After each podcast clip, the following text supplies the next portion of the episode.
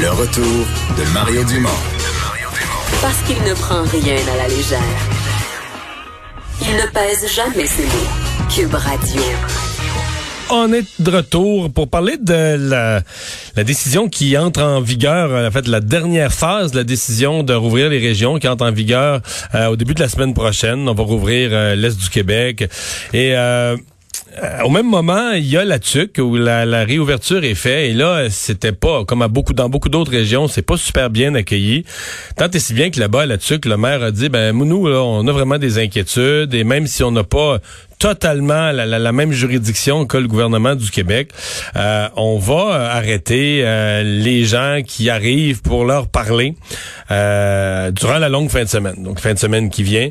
Marco Letic, coordonnateur des mesures d'urgence pour l'agglomération de la TUC, directeur général de la ville de la TUC, est avec nous. Bonjour. Bonjour, M. Dumont.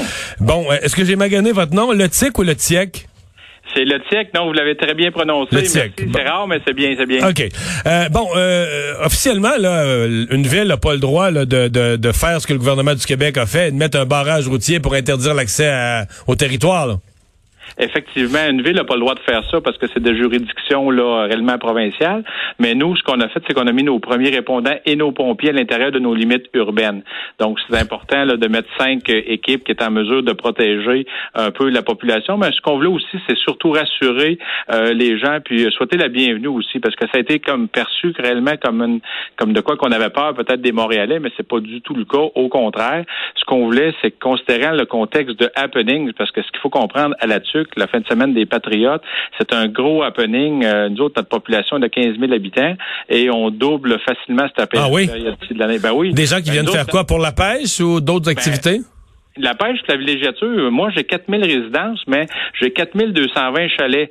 Donc tout le monde a hâte au premier fin de semaine des Patriotes de monter à leur chalet.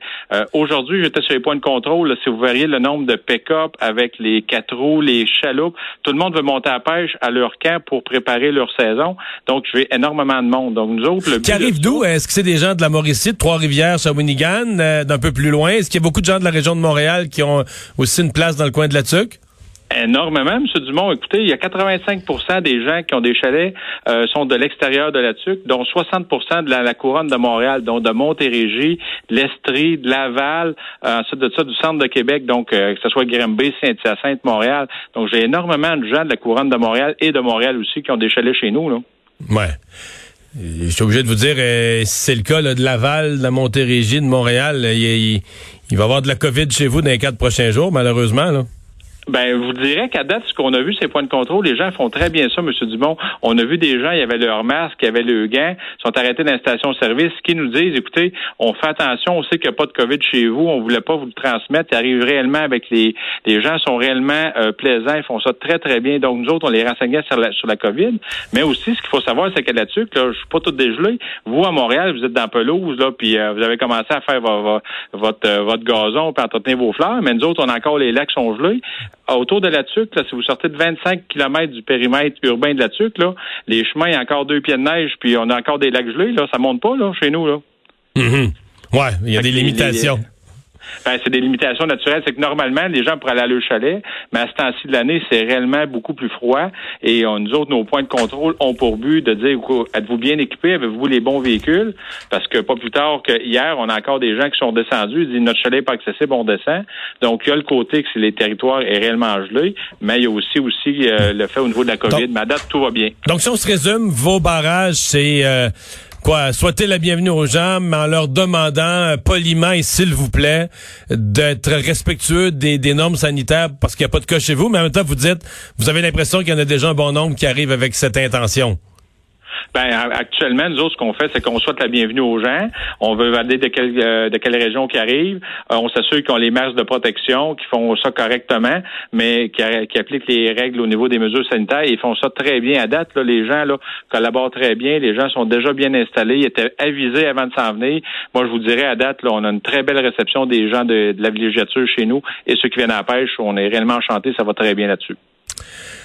La pêche quotidienne, là, parce que la vraie pêche, euh, j'étais l'année passée dans la région de la Tuque en pourvoirie, là, ça, c'est pas... Euh, Êtes-vous inquiet dans la région que ça, que ça ne rouvre? Je que le mois de mai, c'est supposé être comme ça, c'est une grosse fin de semaine d'impourvoirie, celle qui vient, les prochaines. Êtes-vous inquiet que la saison soit saccagée par, euh, par la COVID? Ben, c'est sûr qu'on était inquiet parce que nous autres, quand on voulait que les, la villégiature ouvre, donc le gouvernement a, permis à partir du 11 mai que ça soit ouvert, on aurait aimé ça aussi que les pourvoiries puissent ouvrir parce qu'on le sait, c'est un secteur d'activité qui est important et on sait qu'au niveau des mesures de distanciation, ben, les gens euh, dans une chaloupe ou dans un camp, quand on applique une certaine distanciation sociale, il n'y a pas de problème. C'est sûr que la pêche à la journée, pour nous autres, euh, c'est quand même, oui, c'est intéressant, mais c'est pas réellement plaisant pour les pourvoyeurs parce que c'est surtout des gens à l'extérieur qui viennent à la pêche, comme vous le disiez vous-même. Ouais, c'est pas la vraie affaire merci beaucoup de nous avoir parlé. Ben, au plaisir. Au revoir. Bon, week-end. Marco Letiec, coordonnateur des mesures d'urgence pour la TUC. Donc, il y aura, c'est pas les barrages du gouvernement, il y aura des barrages locaux à la TUC, mais des barrages de bienvenue, mais avec quand même un encouragement à respecter les mesures. Ils n'ont plus la COVID là-bas et ils en veulent pas.